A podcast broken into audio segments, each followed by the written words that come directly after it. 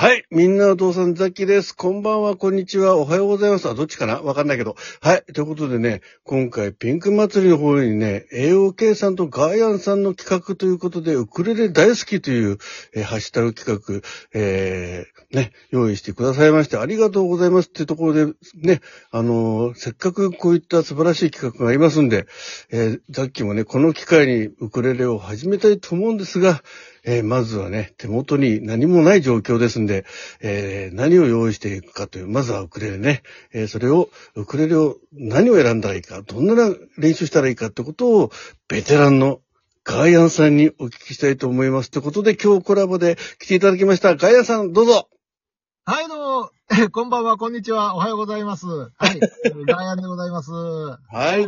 すいません、お忙しいところお呼び立ていたしまして。はい。ね、今回あの、栄養家さんとのね、えーウクレレの企画ということで、えー先日ね、収録、えー会長いたしまして、めっちゃくちゃガヤンさん喜んでたのがね、いやー、緊張しましたね、本当にね。そうかな、緊張してるには聞こえなかったですけどね、もう。ね、あの、打ち合わせ段階でね、結構、あの、ドキドキしてたんですよ、あれ。ねえ。うんえいいのかなみたいなね。僕がなんか独占してるような形になりましたからね。もう、もう、あの、ラジオトークの男性陣をみんな敵に回したっていうのは、もう間違いないです。そうなんよ。これが怖くてね、はいリスナー数、登録リスナー数が減ったんちゃうかとか言ってね。はい。ということでね、今日ガヤンさん、えー、ね、ザッキーはこれからウクレレを始めたいということでね、あの、いろいろアドバイスいただきたいと思います。ははいい。。私でおお答えできるものでしたら、お答えさせていただきたいと思います。とまずね、そもそもなんですけど、はいあの、夜中にね、今ギターの練習ライブやってるんですけど、はい。まあ、形は大きい小さいぐらいの差と、あと弦の本数が違うぐらいしかわかんないんですが、そもそもギターとウクレレ、なんか違いっていうのはど、どんなところでしょうか？そうですね。まあ、率直なというか、まず弦の種類が違いますのでね。あその、そうなんですよ。あの、まあ、ギターの場合は、うん。えーザッキーさん弾いてらしてるのは、あの、フォーフォーククギター。はあ系のね、あの、スチールのい。うん。弦ですよね。うん。それを使ってらっしゃると思うんですけども、あの、ウクレレの場合は、あの、クラシックギターみたいなナイロン弦が多いんですね。柔らかい感じですね。柔らかい感じですね、押さえた時にね。うん。だから、まずその辺が違うというのが一点と、うん。おーまあ、大きさが違うということでね、僕はどっちかというと別楽器というふうにああの捉えた方がいいのかなとかも思うんですけども、まあでも、僕の場合はもうギター弾いてる、ギター歴の方がね、何倍も長いので、うん。そこからウクレレっていうふうに行きましたけど、初めてギターとかもやらずにっていうか、あんまりしてなくてね、ウクレレに取り組む方とかも多いと思うんで、うん。その辺で捉え方がちょっと、うん違うのかなとかは思ったりはあしますけどね。そうするとギターをやってると割と入りやすいって感じですか？そうですね。まずあの、抱え方というか、あの、押さえてうん。弾いてなんぼっていうかね。ああ、そうだね。うんそう、その部分において演奏スタイルそのものは、あの、弦楽器を弾くというところは、まあ共通してますんでね。うんはい。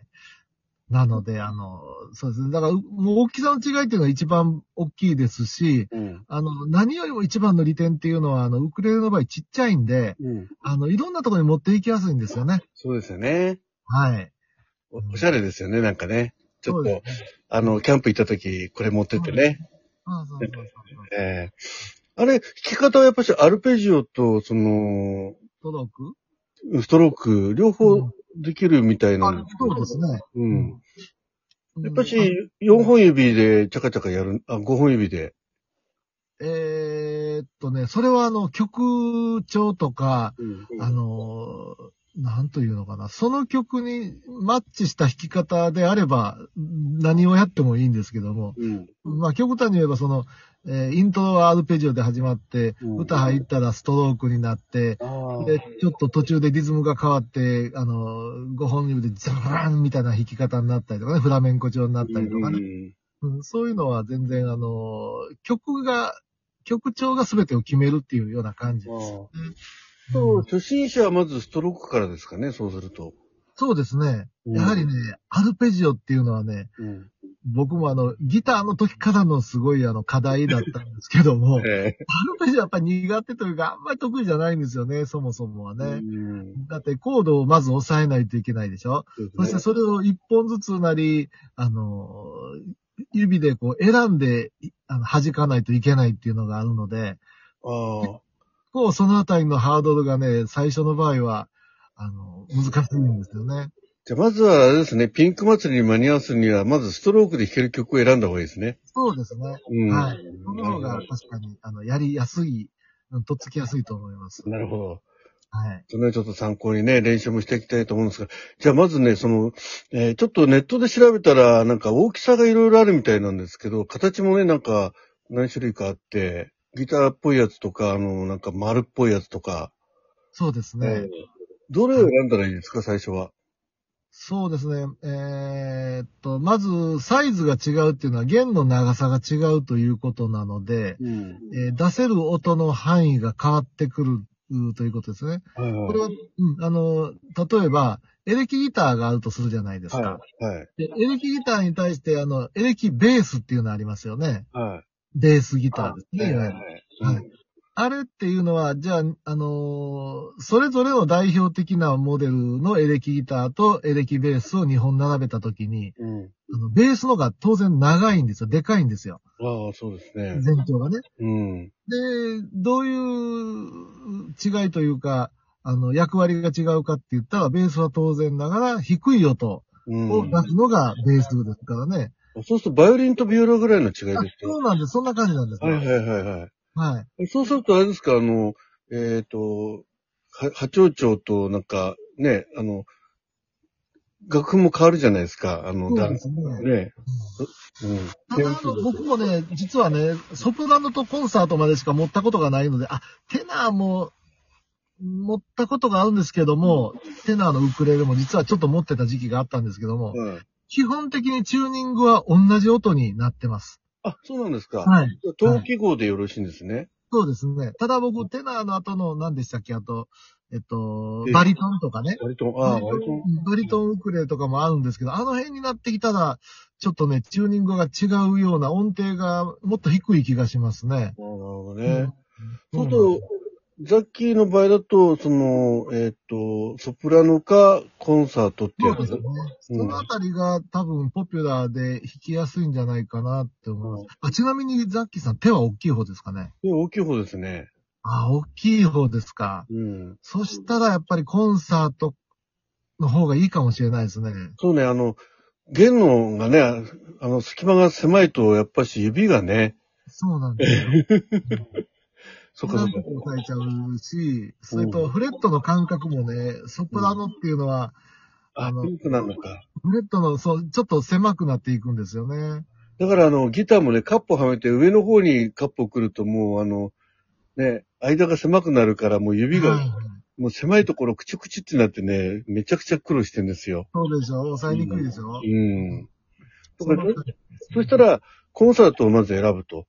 はい。そうですね。コンサートあたりで、あの、始められる方がいいかなと思います。結構あの、ウクレレのアーティストの方でも、まあ、プロの方でもね、うん。そんなあの、割と手の大きい方で、じゃあテナーとか使ってるかって言ったら、使ってる人もいますけども、多分ね、コンサートとかの多いん違うかなと思うんでね。うん。あの、声の自分の、まあ、うもし歌うとした場合に、はい。ソプラノだと高音域になるってことですよね。いえいえ、あの、チューニング自体はね、一緒なんですよ。ソプラノもコンサート同じ、あの、も。同じ音程で、はい、チューニングします。あ、じゃあそのソプラノってイメージじゃなくていいわけですね。はい。あの、そう声楽で言う。あ、はい。そこはね、すごく気になってたんですよ。はあ、はあはあはあ、まあね、あの、もっとぶっちゃけて言うとね、あの、楽器のチューニングに声を合わせるってしんどいじゃないですか。うん。うん。あの楽に弾ける弾き方とか押さえ方の、で、これだったら弾けるんだけど歌うとなるとめっちゃ高いとかね。あ低すぎるとかあるじゃないですあ、かあ。るあるある。だから、あと、例えば半音ぐらいもうちょっと、低くチューニングできたらちょうど自分の声に合うなとかいうケースもね、あるんで。そこまでの技ができてないんでね、自分でね。うん。そういう時は、あの、上げる方にはカポタストって使えますけど、下げる方にはカポタスト使えないんでね、開。放弦よりも低い音出そうとするとね、ウクレレにも、しかないんですよ。ウクレレにもカポあるんですか？ありますあります。あ、そうなんだ。へえ。はいなるほど、なるほど。はい、わかりました。そうしましたら、まあ、あとね、ちょっと残り時間少ないんですが、練習なんですけど、効果的な練習方法っていうのはどうしたらいいんでしょはい。まず簡単そうな曲と自分の好きな曲。うあの、教則本なんかに載ってる、例えば、えっと、咲いた、咲いたとかね、ああいう童謡チックな簡単な曲。それから、あと自分の好きな曲ですね、今度は。うん弾いてみたいなと思う。そういう弾いてみたいなと思う曲と、2種類ぐらいを、あの、交互にというか、あの、並行してやっていった方がね、あの、持続しやすいと思います。続きやすい。はい。飽きないというかど。ねわ。かりました。ではですね、そういうことで、えー早速この後ですね、さっきあの、えー一台、えーコンサートウクレレをね、はいえー注文したいと思います。えーそしてね、ピンク祭りであの、えー AOK さんとガヤさんの、えーウクレレ大好きの枠で、えー開封式と音出しをしたいと思ってますんで、まずね。はい。ええもしですね、あの、ん選んだウクレレのあの画像とかメーカーとか分かったら、事前に教えていただいて、で、あの、それに対して僕が、いもしコメントできることがあったらまたお伝えしたいと思うのでね。購入前にね買う前。にねうん。買う前にね。はい。わかりました。じゃあ、これにしたいと思うっていうのを、あの、後で LINE に貼貼りますので。はい。お願いします。はい、ということで、えーこのね、4月1日のピンク祭り、えー AOK さんとガイアンさんの、えーハッシュタグ企画、えーハッシュタグ、ウクレレ大好き、こちらの方のエントリー、まだまだね、お待ちしておりますんで、ぜひ皆さんご参加ください。はい、ガイアンさんもね、あの、あ、ガイアンさん曲何入れます？あ、時間ないから。もう一回やりましょうか。もう一回やりましょうか。ちょっと長